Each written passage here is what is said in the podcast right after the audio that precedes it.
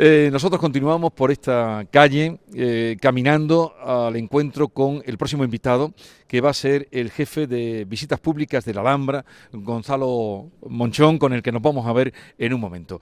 Así es que vamos hacia él, caminamos por esta callecita. Mm, Antonio Barroso, vamos a seguir el camino y nos vamos hacia el monumento de Isabel la Católica, que es la próxima cita. A ver, eh, ah, que quería usted una foto. De, ¿Cómo se llama usted? Pilar, Pilar, ¿de dónde? de aquí de Granada. De aquí de Granada. ¿Y, y qué está visitando, dando una No, vuelta? que he venido a verlo precisamente a usted. ¿A mí? Sí. ¿Y por qué? Ay, porque lo escucho casi siempre que puedo. Siempre que estoy en mi casa lo veo. Lo escucho, perdón. Bueno, entonces el, el programa de la mañana de Andalucía lo escucha usted, Sí, le gusta. Me encanta. Bueno, bueno, pues nada, encantado de conocerla. Igualmente. ¿Han hecho ya la foto? Ya. Muchas gracias. Gracias a Dios.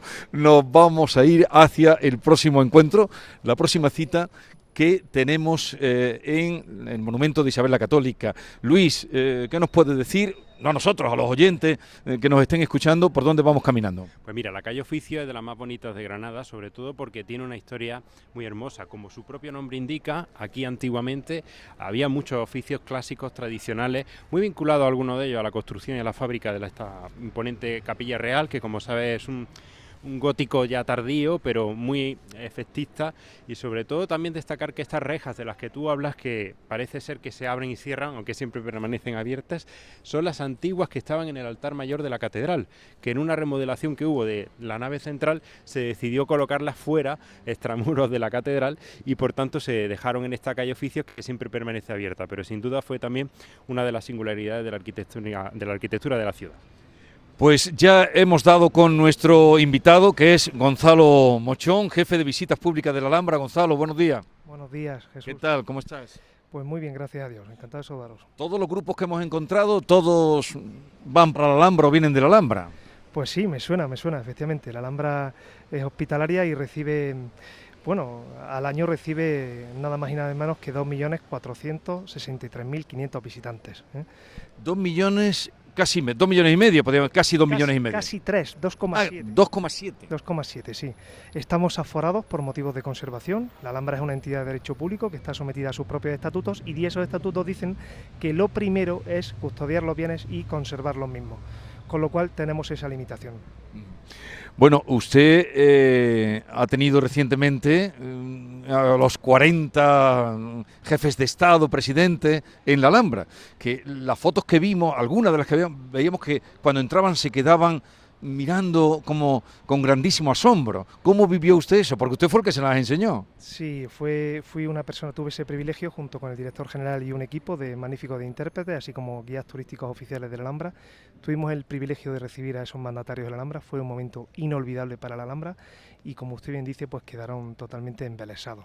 Primero en un recorrido muy pensado, en primer lugar con la solemnidad y la rotundidad del Palacio de Carlos V y en segundo lugar, pues cuando entraron, como usted bien señala, a los palacios nazaríes con esa, con esa fantasía, quedaron realmente embelesados.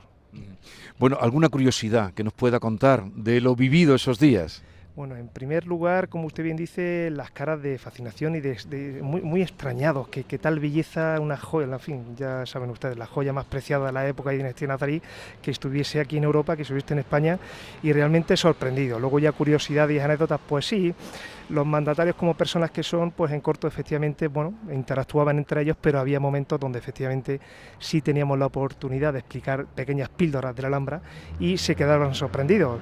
El propio Macron se quedó tan sorprendido que el protocolo le estaba de alguna forma metiendo prisa por el tema del, en fin, la agenda protocolaria, pero quería y quería que le siguiéramos enseñando eh, distintas partes de los palacios. Aurelio. Que nos cuente la historia del pañuelo, la historia del pañuelo que se quedó Lagar eh, impresionada y prendada, mejor dicho, del pañuelo que llevan las, las empleadas de- del patrón de Alhambra. Cuéntanos un poco esa, esa anécdota que, que digamos simboliza mucho lo que tú dices, esa cercanía y bueno y, lo que desplegó de esplendor y, de admiración con los mandatarios esa visita a la. Sí, esa anécdota está ahí y como curiosidad, pues efectivamente hay que resaltarla. Estaba Eva, Leyen eh, en plena visita con una guía oficial de la Alhambra, eh, con, concretamente con una chica que se llama Sue Maya, que por cierto controla varios idiomas, incluido el alemán y tal, y se quedó ella mirando muy fijamente al pañuelo, muy bonito, que la Alhambra, el patronato de la Alhambra, había de alguna forma eh, previsto que de alguna forma los chicos ya éramos una corbata corporativa y las chicas pues llevaron un pañuelo oficial.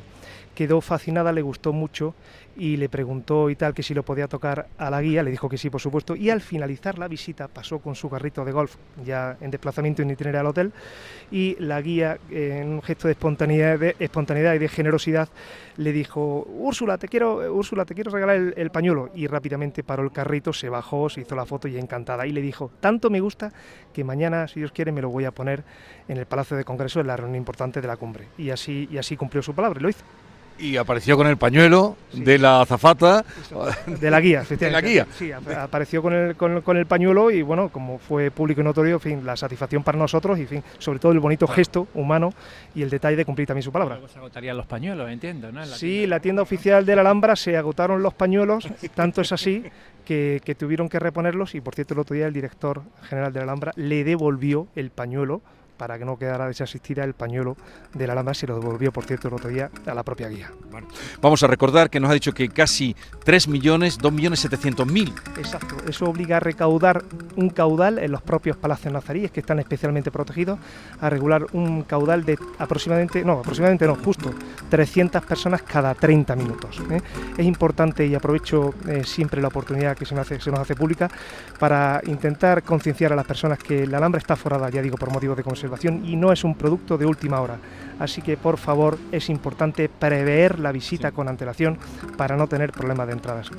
Gonzalo Mochón, jefe de visitas públicas a la Alhambra, muchísimas gracias por lo que nos ha contado y por habernos acompañado en esta mañana granadina. Muchas gracias a ustedes.